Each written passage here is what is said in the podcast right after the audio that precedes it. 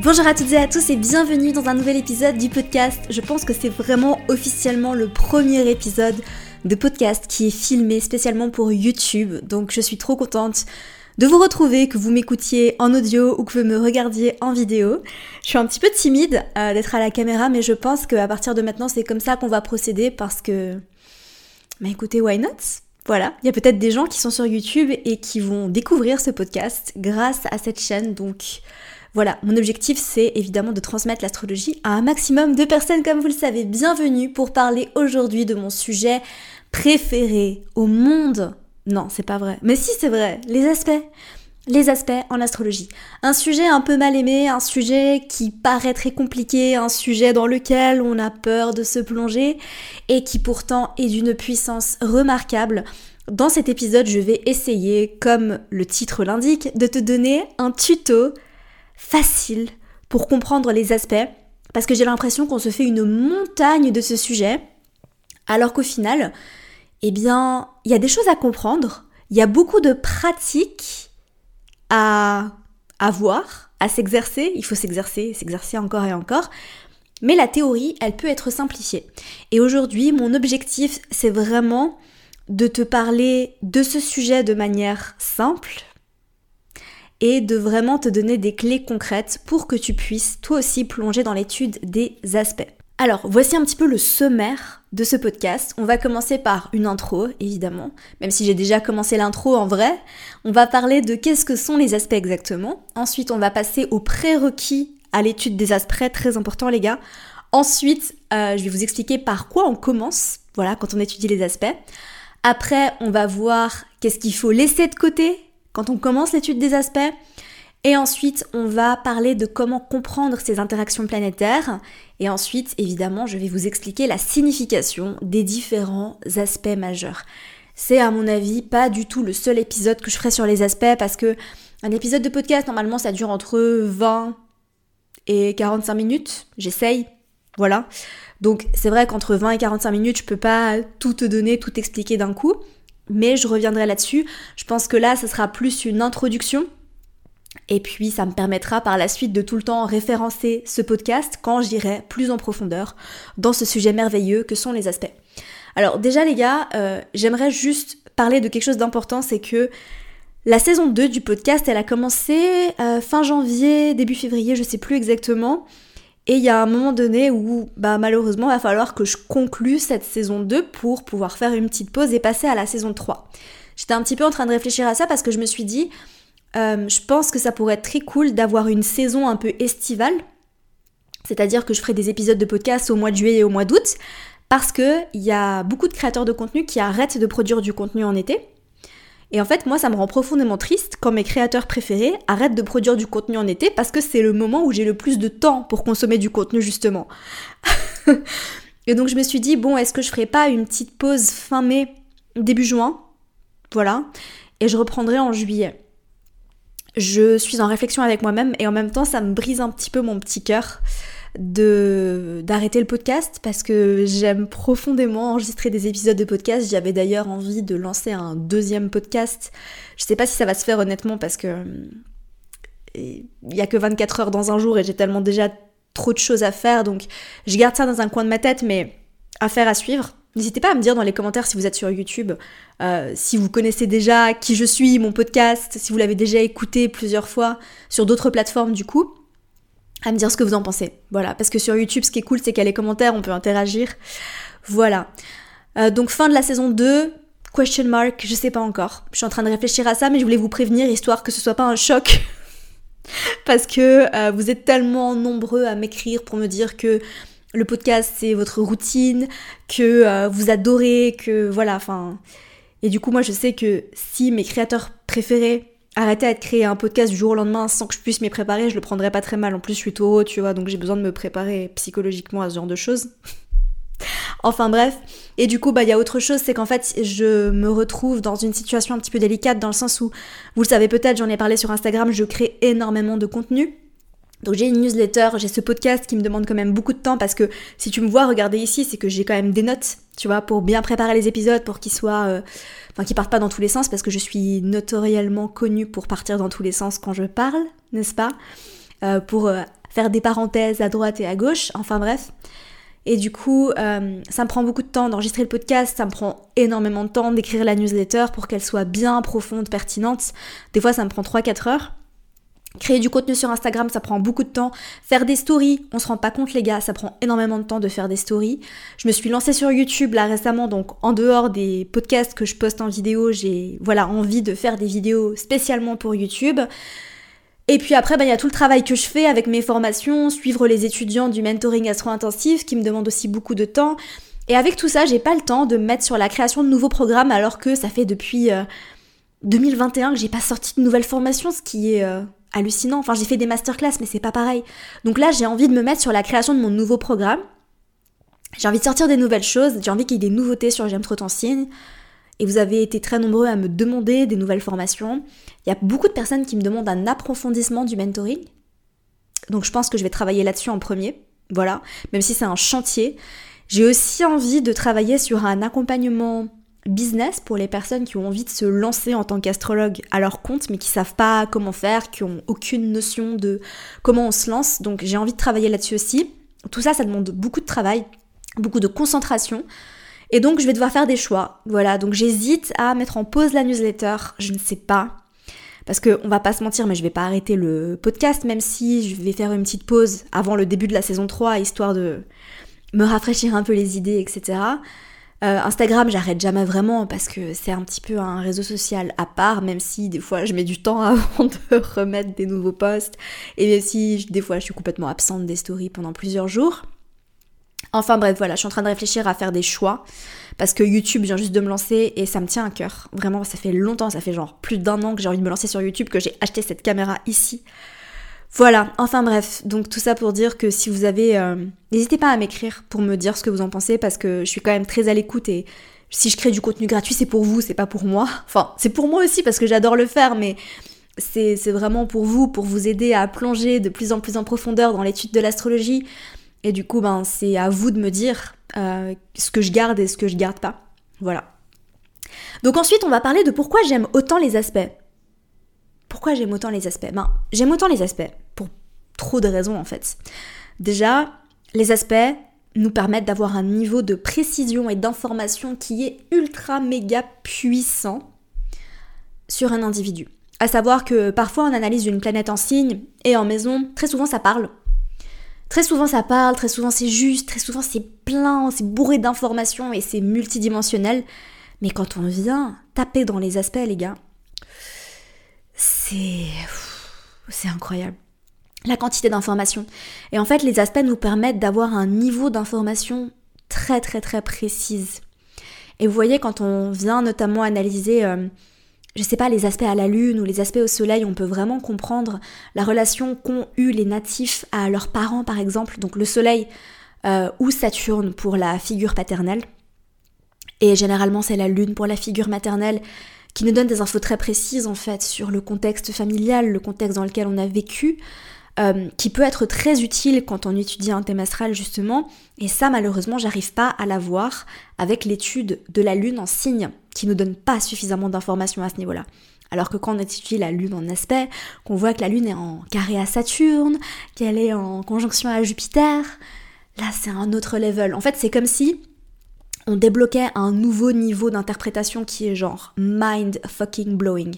C'est pour ça que j'aime autant les aspects et je vais être honnête avec vous. On peut utiliser uniquement les aspects pour analyser un thème. Voilà. Donc vous pouvez très bien regarder un thème, regarder uniquement les aspects, même pas analyser les planètes en signe et en maison, et avoir déjà une étude de thème qui est magnifique. Voilà. Après, évidemment, c'est bien de tout faire. On est d'accord D'accord? Il n'y a pas de... Voilà. Donc, qu'est-ce que c'est que les aspects en astrologie si t'as jamais vraiment compris ce que c'était? Eh bien, un aspect représente la relation entre les positions de deux planètes ou plusieurs par rapport les unes aux autres. Voilà, donc c'est la communication, c'est comment les planètes vont mélanger leurs énergies pour pouvoir les modifier, pour pouvoir les amplifier, pour pouvoir les restreindre. Voilà. Et donc, Quelques prérequis à l'étude des aspects, parce que si tu débutes en astrologie et que tu sais pas interpréter une planète en signe, je ne te recommande pas d'aller euh, étudier les aspects. Moi, je pense que c'est important de faire chaque chose en son temps. Même si je suis fascinée par les aspects, je pense que voilà, il faut pas tout faire en même temps et que les aspects, c'est un sujet qui nécessite vraiment une compréhension profonde des énergies planétaires. Et c'est d'ailleurs le prérequis numéro 1, c'est de bien connaître les énergies des planètes. Et pour bien connaître les énergies des planètes, bon, soit tu suis une formation, soit tu étudies l'astrologie grâce à des livres en autodidacte ou des vidéos sur YouTube. Mais pour vraiment avoir une compréhension profonde des énergies des planètes, c'est aussi important de comprendre comment chaque planète va exprimer son énergie à travers les signes.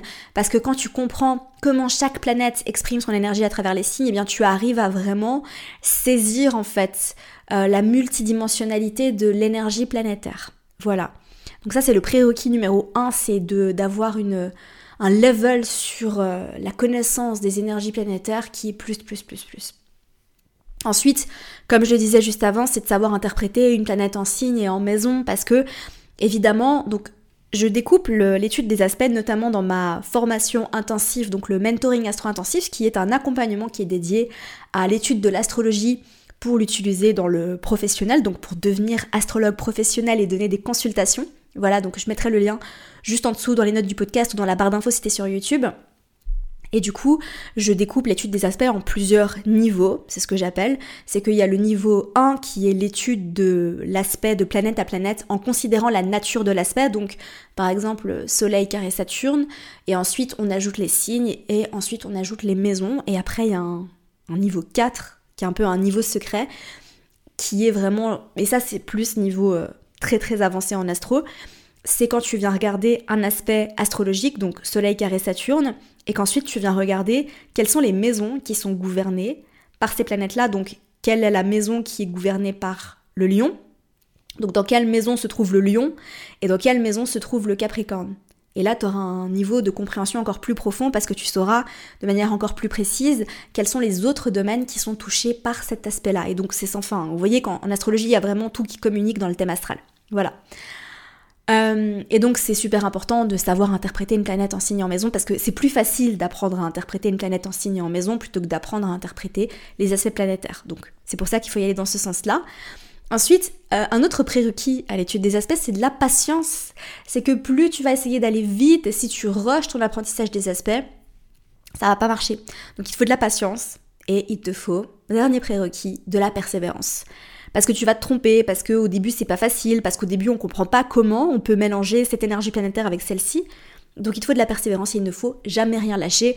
Et ça c'est valable en fait de manière générale pour ton étude de l'astrologie. Il faut un maximum de persévérance. Alors ensuite, quand on commence à étudier les aspects, par quoi est-ce qu'on commence exactement?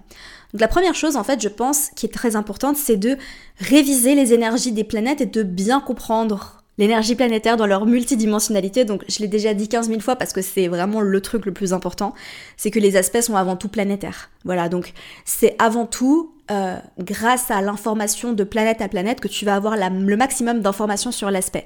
Ensuite on ajoute les signes, on ajoute les maisons, donc on a un niveau d'information qui est plus précise.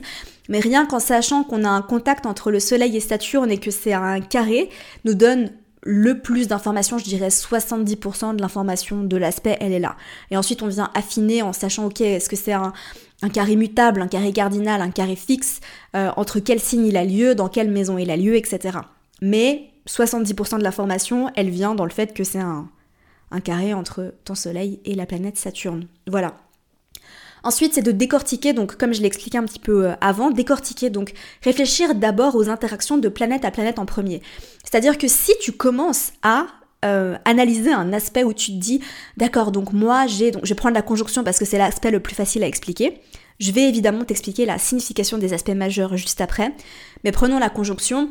Oh, moi j'ai une triple conjonction euh, Neptune, Vénus, Lune en poisson en maison 8, et t'essayes d'analyser ça non, il faut décortiquer. Donc déjà, si tu as euh, une triple conjonction, eh bien tu viens analyser donc par exemple d'abord Lune-Neptune, ensuite euh, Vénus-Neptune, j'avais dit Vénus, je sais plus, Vénus-Neptune, euh, et ensuite Lune-Vénus.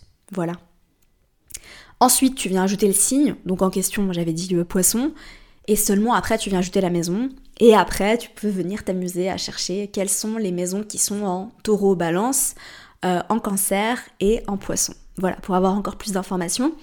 Mais si tu fais tout ça en même temps, tu vas pas y arriver. Donc réfléchis déjà à une interaction de planète à planète. Je vais prendre un autre exemple. Bah, j'avais dit Soleil-Saturne tout à l'heure, donc on va réfléchir à Soleil-Saturne. Donc quand le Soleil, qui représente notre ego, notre essence, notre identité, notre manière de rayonner et ce vers quoi on tend pour se sentir exister, en relation avec la planète Saturne, qui est une planète de restriction, de structure, de rigueur, de discipline, de responsabilité, qui est une planète qui est très dure, qui parle de maturité aussi, une planète, donc Saturne c'est le maître du temps dans la mythologie, donc c'est Chronos. Donc euh, comment est-ce que ça se manifeste? Voilà, donc quand on prend tous les levels d'interprétation du Soleil, quand il est en carré à Saturne, comment est-ce que ça pourrait se manifester? Donc de vraiment bien réfléchir à ça. Et ensuite seulement on vient ajouter les signes, mais je pense que déjà dans un premier temps, quand on apprend à interpréter ce niveau-là, c'est déjà très très bien et très très profond. Ensuite, évidemment, ça va être important de comprendre la nature des différents aspects. Donc, qu'est-ce que ça signifie vraiment une conjonction? Qu'est-ce que ça signifie vraiment un trigone? Quelle est la différence entre une opposition et un carré, etc. D'accord? Et enfin, euh, je pense que c'est important de commencer par la base, c'est-à-dire que tu vas pas nécessairement venir analyser les aspects des planètes générationnelles entre eux, parce qu'ils vont pas te donner d'indications sur toi personnellement, euh, à moins que tu les analyses en maison et à moins que ce soit des planètes qui sont en contact, qui soient en contact avec euh, d'autres planètes personnelles. Mais je te conseille de, commencer vraiment par les aspects à ton soleil, les aspects à ta lune et les aspects au maître d'ascendant. Voilà. Commence vraiment par là, c'est la base, et puis après tu peux aller regarder euh, d'autres choses. Hein. C'est sans fin l'étude des aspects vraiment, donc c'est ce que j'aime aussi beaucoup dans l'astrologie, c'est qu'en fait on peut jamais s'en lasser parce que c'est une étude qui est sans fin en fait, littéralement. Ensuite, qu'est-ce qu'on va laisser de côté quand on commence l'étude des aspects? Je te conseille de laisser de côté, bon déjà les aspects mineurs. Quand tu commences voilà, t'as pas nécessairement besoin de t'y intéresser. Je dis pas que l'étude des aspects mineurs, elle est inutile, c'est pas du tout ça, mais chaque chose en son temps. Essaye déjà de maîtriser les aspects majeurs. Et quand tu maîtrises les aspects majeurs, là, tu peux t'intéresser aux aspects mineurs. Mais voilà, il y a des levels en astrologie, on va pas venir analyser un thème progressé quand on sait pas analyser un thème natal. D'accord? Il y a des choses qui ne font pas sens. Ou je suis en dehors du focus. Ça y est, ma caméra ne fait plus le focus. Ok, on est là.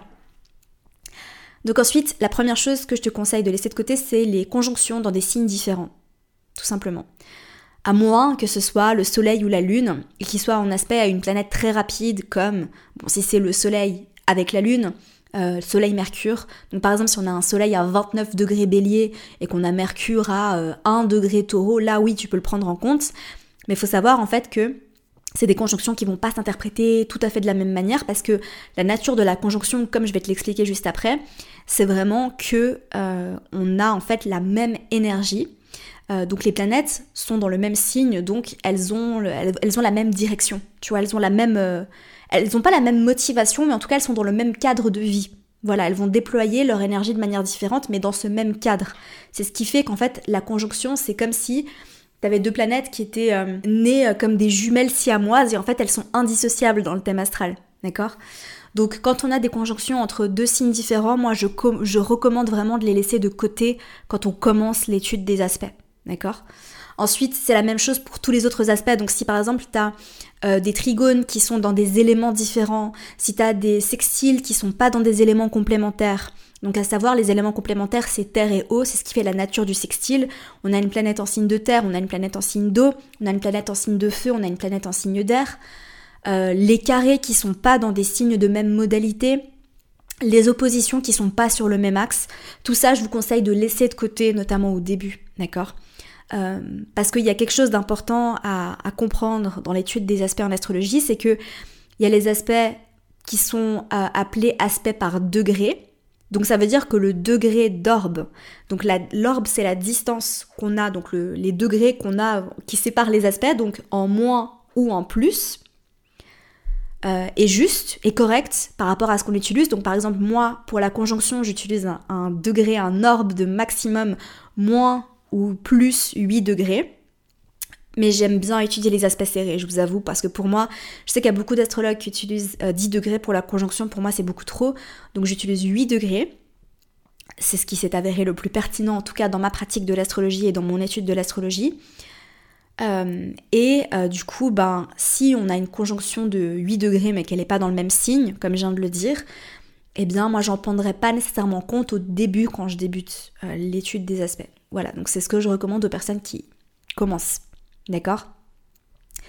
Euh, Ce qu'il faut comprendre aussi, c'est que traditionnellement en astrologie, donc en astrologie plus ancienne, hellénistique notamment, on considérait en fait un aspect du moment en fait, par exemple une conjonction du moment qu'elle était dans le même signe, même si elle était à plus de 8 degrés. Voilà, donc après il y a différentes écoles, enfin je veux dire, on pratique tous l'astrologie un petit peu différemment, mais là, je vous transmets vraiment ce qui fait le plus de sens pour moi et ce qui s'est euh, avéré le plus pertinent dans ma propre étude et dans ma pratique. Ensuite, l'étape d'après, c'est de vraiment comprendre ces interactions planétaires.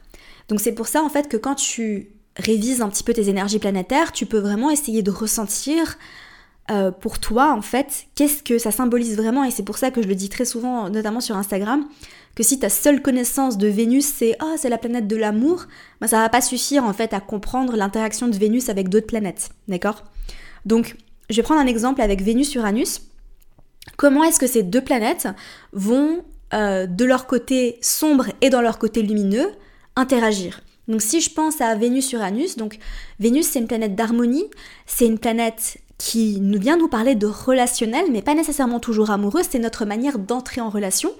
C'est notre relation au plaisir, c'est notre relation à la valeur qu'on va se donner, à l'amour de soi aussi, euh, c'est notre langage de l'amour.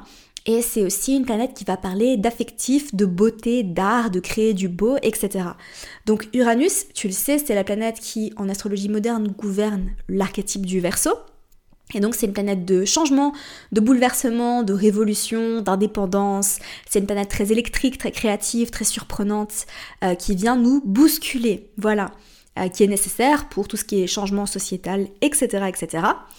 Euh, et du coup, ben, quand on a cette planète-là qui est en interaction avec Vénus, on peut se poser la question de comment le mélange de ces planètes va venir se manifester dans le thème astral. Et c'est la question principale que va soulever l'aspect en question. Après, ça va être différent si c'est une conjonction, ça va être différent si c'est une opposition, ça va être différent si c'est un carré, etc. Donc si je réfléchis à une interaction entre Vénus et Uranus, ça pourrait donner euh, une personne qui est très attirée, par exemple, par les personnes qui sont très intelligentes, qui sont surprenantes. C'est une personne qui peut être effectivement imprévisible, donc qui peut être pleine de surprises et de rebondissements c'est aussi quelqu'un qui peut avoir besoin de beaucoup beaucoup d'indépendance dans ses relations et qui du coup bah, n'aime pas du tout en fait qu'on vienne là, tu vois, qu'on vienne là, euh, la, comment dire, l'attacher dans une relation mais qui a vraiment besoin de, se sentir libre. Euh, une personne aussi qui a besoin d'un aspect très fraternel dans ses relations parce qu'Uranus c'est aussi une planète qui nous parle de communauté, de collectif. Et du coup, avec Vénus-Uranus, pour moi, il y a vraiment besoin d'avoir beaucoup de complicité et une sorte de, euh, de, relations amoureuses qui pourraient commencer par une amitié euh, euh, BFF, tu vois, où tu tombes amoureux de, des personnes avec qui tu as un lien qui est très fort, mais tu as vraiment besoin de beaucoup, de garder de la liberté dans la relation, tu as besoin qu'on est tout le temps, t'as besoin de tout le temps être sur tes orteils. Euh, je sais pas, c'est une expression anglaise en fait, je sais pas comment elle a traduit en français, mais t'as besoin de tout le temps être surpris. Voilà, t'as besoin de bouleversement, t'aimes pas la routine, euh, t'aimes pas les plans pépères, t'as besoin de sortir, t'as besoin de voir du monde, t'as besoin de changement, t'as besoin de surprise, etc. C'est généralement des personnes qui peuvent euh, avoir un peu plus de mal avec un, un engagement. Donc, à moins qu'il y ait des choses qui viennent contredire cela dans le thème astral, donc à moins évidemment que t'aies le maître de ton descendant en aspect à Saturne, ou à moins que cette euh, conjonction, enfin cet aspect euh, Vénus-Uranus soit aussi en lien avec Saturne, qui peut venir complètement contredire ça. Donc il y a aussi autre chose de très important, et ça je vais le mentionner après, c'est que euh, un aspect n'arrive jamais seul. Donc isoler les aspects comme ça, c'est pas facile, mais c'est important de le faire quand même dans l'étude, parce qu'on peut pas tout dire en même temps, d'accord? Donc voilà un petit peu. Donc ça parle de beaucoup d'autres choses, Vénus-Uranus, mais c'était pour te donner un petit peu un exemple de comment la manifestation de la planète Vénus se marie avec l'énergie d'Uranus. Donc on passe maintenant à la signification des différents aspects majeurs, et je vais commencer par l'aspect le plus fort en astrologie, qui est la conjonction. Quoi qu'il arrive, les gars, la conjonction ce sera toujours l'aspect le plus fort. Il est plus fort que tous les autres. Euh, et il est plus, il a une énergie qui est plus importante, donc c'est l'aspect en général que je viens analyser en premier. Ok? Donc la conjonction, c'est un mélange de deux énergies. Donc on peut avoir une conjonction entre deux planètes, on peut avoir une conjonction d'une planète à un angle, on peut avoir une conjonction d'une planète à un astéroïde ou à un point, euh, et on peut avoir une conjonction évidemment d'un astéroïde ou d'un point à un angle. D'accord? On peut aussi avoir ce qu'on appelle des triples, des quadruples, des centuples conjonctions. Ok, donc des conjonctions entre cinq planètes, c'est possible, ça existe. Euh, quoi qu'il en soit, la conjonction, c'est un aspect majeur qui vient vraiment mélanger, fusionner les énergies des deux planètes qui sont, selon moi, réellement indissociables dans le thème astral. Ça veut dire que si par exemple tu as une conjonction Soleil-Mercure dans ton thème astral, eh bien tu ne pourras pas dissocier l'énergie du Soleil de l'énergie de Mercure. Et si ta conjonction Soleil-Mercure est en aspect à d'autres planètes, eh bien tu vas devoir prendre en compte le fait que le Soleil est en lien avec Mercure tout le long de ton étude du thème astral. Voilà, donc c'est pour ça que je l'ai dit tout à l'heure, pour moi, deux planètes en conjonction, c'est comme si elles étaient siamoises. Donc elles sont nées en fait collées et en fait, elles sont indissociables. Imagine, c'est des siamoises qui ne peuvent pas être opérées, on ne peut pas les séparer. C'est impossible. D'accord? Donc ça, c'est très important de le comprendre. Donc pour analyser une conjonction, en fait, il faut réfléchir à comment ces deux planètes vont venir mélanger leur énergie. À savoir, une règle assez importante, c'est que les planètes externes vont avoir une influence sur les planètes internes. Donc plus une planète est à l'extérieur, plus c'est elle qui va influencer la planète à l'intérieur.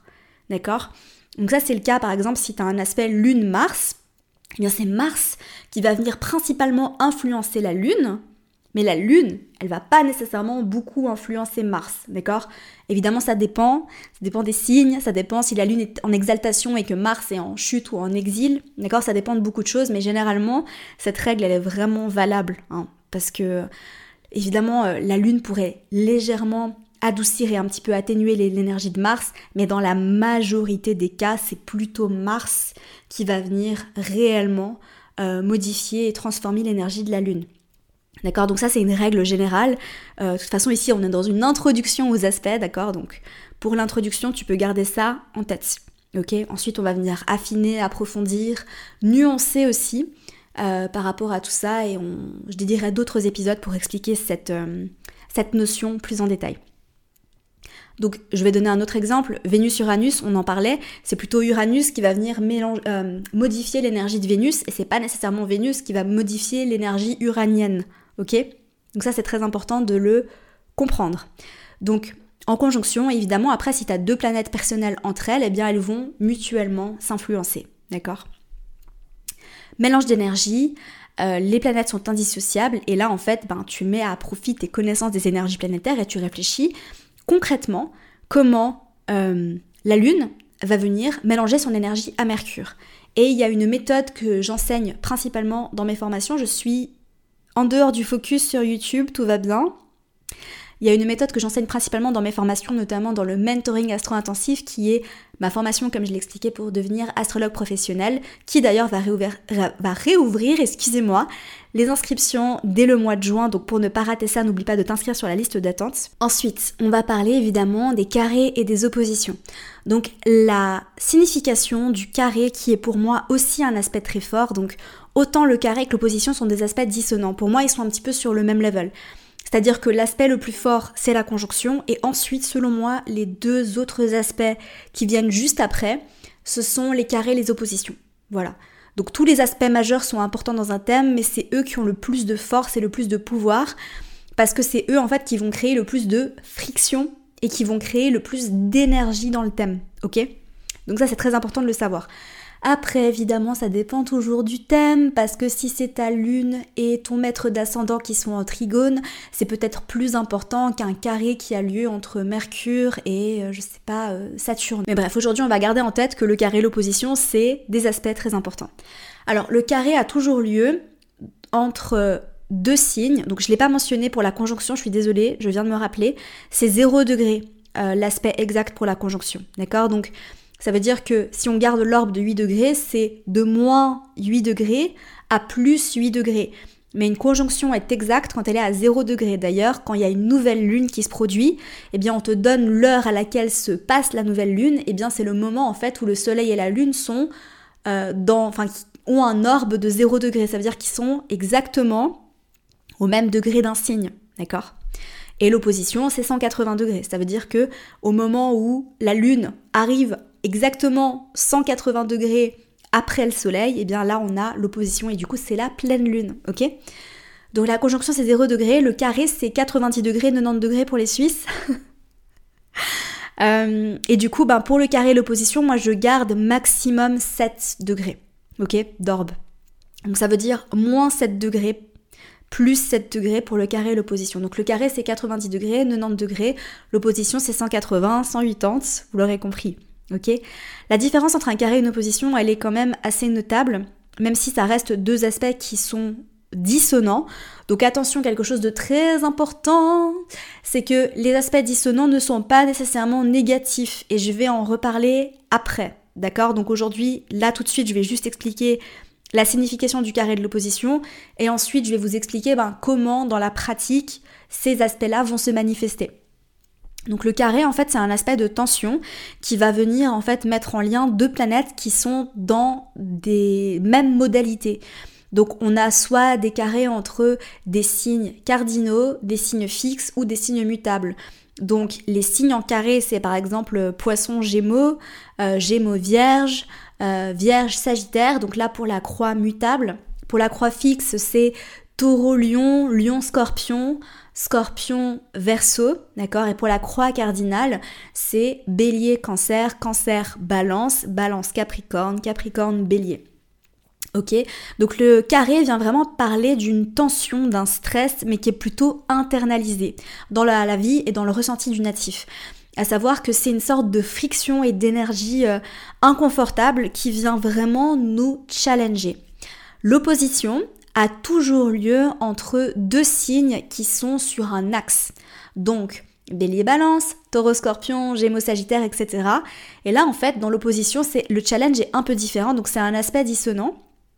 Mais c'est pas la même chose, à savoir qu'avec l'opposition, on a deux signes qui sont des polaires opposés. Et on a tendance à être soit beaucoup dans un extrême, ou soit beaucoup dans l'autre. Évidemment, ça dépend des planètes, ça dépend des signes, enfin voilà, vous l'aurez compris, ça dépend toujours. En astrologie, le mot qu'on va utiliser le plus, c'est ça dépend du thème, ok? Mais bear with me. Donc, l'idée en fait avec l'opposition, c'est de réussir à trouver un équilibre. Donc, la résolution de l'opposition, elle se trouve dans réussir à trouver un équilibre justement entre ces deux signes opposés, ces deux maisons opposées. Voilà. Donc, comment on va pouvoir les réunir? Alors qu'avec l'opposition, généralement, on a tendance à être soit beaucoup d'un côté, soit beaucoup dans l'autre. Euh, et du coup, bah, en fait, on est dans deux extrêmes et on n'arrive pas à trouver l'équilibre. Donc, rappelez-vous, opposition, l'objectif, c'est de trouver l'équilibre. Généralement, avec le carré, c'est plutôt assez interne euh, comme stress. Ça veut dire que c'est plutôt entre vous et vous. Alors qu'avec l'opposition, ce que j'ai remarqué en fait dans ma pratique, c'est que c'est aussi beaucoup des événements extérieurs qui vont venir nous challenger. D'accord? Donc gardez ça en tête. Ensuite, le trigone. Donc le trigone et le sextile, pour moi le trigone est un aspect qui est un peu plus fort que le sextile. C'est pour ça que pour le trigone, je peux garder aussi un norme de euh, aller 6-7 euh, degrés environ pour un trigone, alors que pour un sextile, je garde 5 degrés d'orbe. Ok? Donc le trigone, c'est un aspect harmonieux. Je souris parce que j'adore les trigones, enfin tout le monde aime les trigones, mais attention, ça ne veut pas dire qu'un trigone est toujours forcément positif, ça c'est très important. Harmonieux en astrologie ne veut pas dire positif, et dissonant ne veut pas dire négatif, ça c'est très important de le noter. Le trigone, c'est un talent inné. Donc c'est quelque chose en fait que tu as en toi, que peut-être tu peux avoir du mal à reconnaître toi-même, mais en tout cas c'est quelque chose que tu sais faire naturellement, qui se marie très bien dans ta vie, que euh, tu peux aussi parfois prendre pour acquis. Et les personnes qui ont beaucoup de trigones dans leur thème, ce qu'on peut dire, c'est que, alors de manière générale, si tu as beaucoup d'aspects harmonieux dans ton thème et pas beaucoup d'aspects dissonants, ben, ce qui peut se passer, c'est qu'on a tendance à rester un petit peu sur ses acquis parce qu'on n'est pas suffisamment challengé. D'accord? Donc c'est pas nécessairement bénéfique d'avoir beaucoup de trigones et beaucoup de sextiles. Les trigones et les sextiles viennent vraiment agir comme des points d'appui, des points d'aide en fait euh, pour la résolution justement euh, des autres aspects. Ok, donc c'est vraiment comme euh, une, petite aide, voilà un petit, je sais pas, ouais quelque chose qui pourrait venir t'aider. J'ai pas d'exemple, je voulais utiliser une métaphore mais j'ai pas, j'ai pas trouvé. du coup, le trigone garde bien en tête que c'est quelque chose d'inné, de naturel, c'est un talent que tu as en fait et, et qui peut-être, peut-être que tu as du mal à le reconnaître. Alors la différence entre le trigone et le sextile, pour moi, elle est assez notable. Le sextile, c'est aussi un aspect harmonieux. Il est, il est un peu plus faible. Je connais même certains astrologues qui considèrent que le sextile est un aspect mineur. Pour moi, ça l'est pas. Pour moi, ça reste un aspect majeur. Euh, il y a des débats hein, sur euh, est-ce que le sextile est un aspect majeur ou pas. Je le considère quand même comme un aspect majeur, mais il est un petit peu plus faible. Le sextile, en fait, c'est une opportunité. Voilà. Donc c'est une opportunité, c'est euh, c'est pas nécessairement un don, mais c'est quelque chose euh, duquel tu peux te servir justement. Donc ça veut dire que euh, si tu travailles pas activement pour l'avoir, eh ben ça va pas nécessairement être présent. Je vais donner un exemple très concret. Je vais d'ailleurs probablement vous donner d'autres exemples beaucoup plus concrets dans un autre épisode parce que là ça commence à être long et surtout euh, c'est long et c'est très riche. Donc j'ai pas envie de vous overwhelm, j'ai pas envie que vous vous sentiez dépassé par les événements. Euh, n'hésitez pas à réécouter cet épisode et à prendre des notes peut-être parce qu'il y a beaucoup beaucoup de choses et que euh, bah, l'idée en fait c'est de pouvoir continuer à progresser. Donc essayez de prendre des notes pour mémoriser tout ça. Mais enfin bref, pour vous donner un exemple très concret par rapport à, un sextile, c'est que j'ai personnellement dans mon thème astral Vénus, Mercure en taureau, en sextile à Vénus en poisson. Et du coup, un contact euh, harmonieux entre euh, Vénus et Mercure, en particulier parce que dans mon thème, Vénus est le maître de ma maison 2 et Mercure est le maître de ma maison 3. Et du coup, euh, j'ai la capacité de bien chanter. Voilà, je chante assez bien, mais vu que c'est un sextile et pas un trigone ou pas une conjonction, c'est pas nécessairement quelque chose que j'ai comme ça si je ne travaille pas pour. Ça veut dire que je dois m'exercer. Il y a des personnes, tu sais, quand elles commencent à chanter, genre elles savent juste toujours, toujours bien chanter en fait. Elles n'ont pas besoin de euh, beaucoup s'entraîner, de s'exercer. Euh, c'est le cas de mon copain par exemple, il chante naturellement bien et en fait euh, il n'a pas besoin de, de beaucoup travailler pour. Alors que moi, en fait, j'ai la capacité de chanter, mais seulement si je travaille, je mets l'effort, je m'exerce, etc. Donc c'est pas un talent inné, mais c'est quelque chose, c'est une opportunité. Voilà, tout simplement. Donc voilà, c'est un exemple assez parlant euh, euh, comme ça pour t'expliquer un petit peu la différence entre le sextile et le trigone. Donc voilà un petit peu pour la signification des différents aspects majeurs. J'ai oublié encore quelque chose de très important par rapport à la conjonction, les gars. C'est que la conjonction, c'est un aspect qui est neutre, qui n'est ni harmonieux ni, dissonant. Pardon. Qu'est-ce que ça veut dire? Eh bien, ça veut dire que ça dépend des planètes. Voilà. Et pour moi, la conjonction, elle peut aussi bien se manifester dans ses côtés lumineux que dans ses côtés sombres. C'est la manière euh, que j'ai d'enseigner justement l'interprétation de la conjonction, de le faire autant dans sa lumière que dans son ombre, et puis ensuite ben, ça dépend des autres aspects du thème, ça dépend du libre arbitre du natif, ça dépend des transits planétaires, ça dépend, ça dépend, ça dépend. Voilà. N'oublie pas, quelque chose de très important, c'est qu'un aspect n'arrive jamais seul, enfin jamais, rarement seul, d'accord? Donc les planètes se prennent souvent plusieurs aspects. Donc c'est ça en fait qu'il faut considérer et analyser plusieurs aspects. Ben, ça demande un peu plus, un peu plus de temps hein, justement quand on débute. Et le travail de l'astrologue justement c'est de pouvoir interpréter tous ces aspects-là et les modifications que tel ou tel aspect va engendrer et le talent de l'astrologue aussi. Et c'est aussi pour ça que je pense pas que l'intelligence artificielle pourra remplacer un astrologue parce que euh, on se base pas sur des faits ou une vérité, c'est un travail d'interprétation qui, je pense pas, pourrait être remplacé par une intelligence artificielle. C'est un peu un débat en ce moment, j'ai l'impression, mais pour moi, euh, une intelligence artificielle ne pourra pas analyser un thème parce qu'en fait, il faut prendre tellement de choses en considération que vraiment, c'est un, travail qui demande de l'expérience, de l'expertise, et c'est un travail qui peut être seulement fait par un humain. Ça, c'est mon humble opinion. N'hésite pas à me dire ce que tu en penses dans les commentaires sur YouTube euh, pour me donner ton avis là-dessus. Mais pour revenir à euh, justement euh, l'interprétation d'un thème, euh, pour confirmer si oui ou non un aspect va se manifester de telle ou telle manière, eh bien il faut regarder l'ensemble du thème et l'ensemble du thème va généralement te donner la réponse. Voilà. Il y a tellement de choses encore à dire. J'aimerais juste conclure ça parce que c'est ce que je vais probablement étayer. Étayer, mais comment je parle moi? C'est ce que je vais étayer dans un prochain épisode de podcast sur les aspects. C'est que les aspects dissonants sont challengeants, mais ils sont extrêmement bénéfiques et ils viennent nous servir. Et euh, c'est pas parce que tu as beaucoup d'aspects dissonants dans ton thème que ta vie va être horrible ou, voilà. Au contraire, les personnes qui ont beaucoup d'aspects dissonants sont des personnes qui sont extrêmement résilientes, qui connaissent la valeur du travail et de l'effort, qui ont été challengées et qui du coup ont eu la capacité de créer de très très belles choses dans leur vie.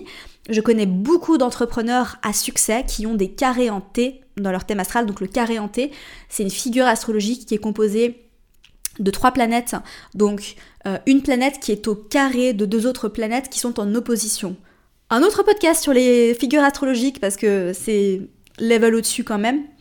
Mais je connais beaucoup d'entrepreneurs justement qui ont beaucoup de carrés ou d'opposition dans leur thème et qui du coup ben, ont, réussi justement à, passer au-dessus, à travailler, parce qu'en fait elles ont plus peur du challenge. Voilà.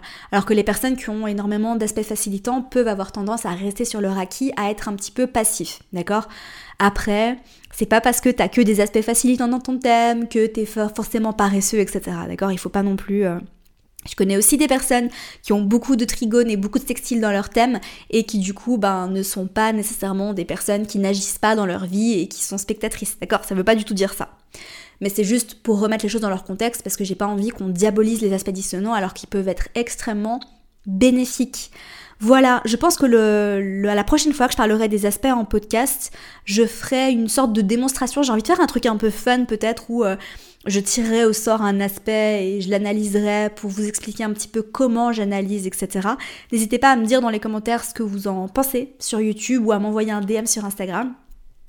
Voilà, euh, et eh bien c'est tout. N'oubliez pas de vous inscrire sur la liste d'attente pour le mentoring astro-intensif si vous voulez euh, devenir astrologue professionnel. Et si vous adorez l'astrologie mais que vous n'avez pas nécessairement envie de devenir astrologue professionnel ou que vous n'avez pas forcément envie de suivre un accompagnement sur 8 mois intensif pour plonger dans l'astrologie, j'ai une formation qui s'appelle J'aime trop mon signe, qui est une formation d'astro quand même assez poussée, assez riche, assez travaillée, sur laquelle je suis en train de travailler sur une mise à jour justement, où on parle des aspects, voilà, où j'enseigne les aspects aussi dans cette formation.